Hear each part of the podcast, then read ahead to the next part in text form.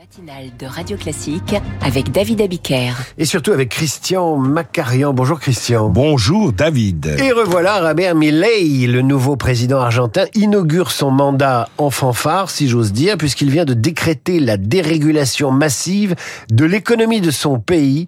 Est-ce bien raisonnable? Ce n'est pas la raison qui guide Javier Milei, mais un poncif schumpeterien version Carlos Gardel, d'après lequel la destruction est créatrice.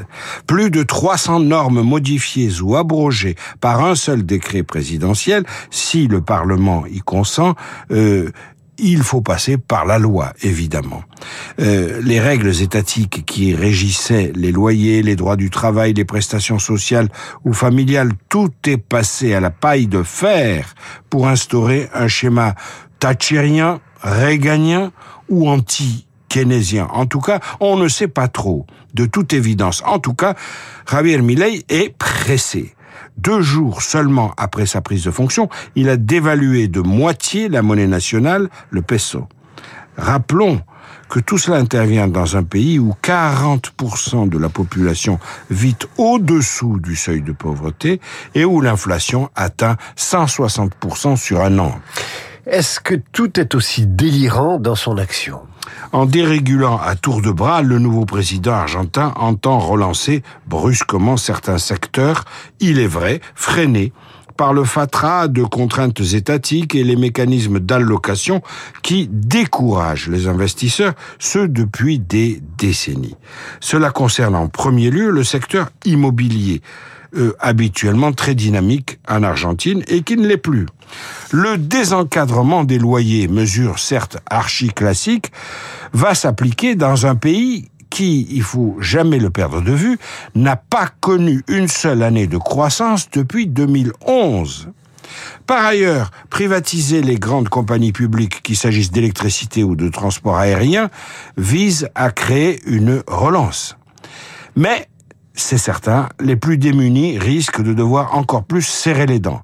D'autant plus qu'une sérieuse réforme du travail est prévue pour diminuer nettement les droits sociaux. Est-ce que Javier Milei dispose d'un appui politique suffisant pour lancer tous ces chantiers? Alors c'est là que le bas blesse. Le parti présidentiel très à droite de Javier Milei, qui s'appelle la Libertad Avanza, ne dispose que de 40 sièges.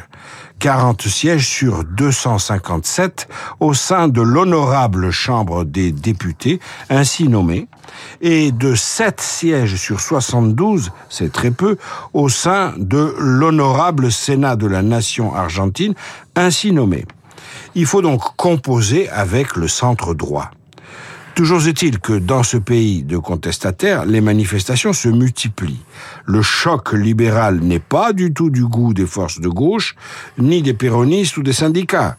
Réponse du pouvoir, réplique immédiate aux manifestants, les manifestants seront identifiés et ceux qui seront clairement repérés verront leurs allocations suspendues. C'est pas très libéral, ça. Hein pas tout à fait, et surtout, euh, ce n'est pas certain que ça fonctionne. La police est incitée à sévir contre les factieux.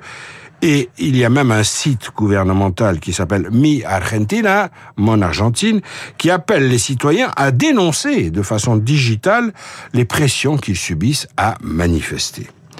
Et oui, Sauf que les sondages, pour le moment, donnent tort aux fauteurs de troubles, aux manifestants, aux contestataires et aux coupeurs de route. Une vérité demeure. Ce n'est pas Javier Milei qui précipite l'Argentine dans le marasme. C'est le marasme qui a placé Milei à la tête de l'Argentine.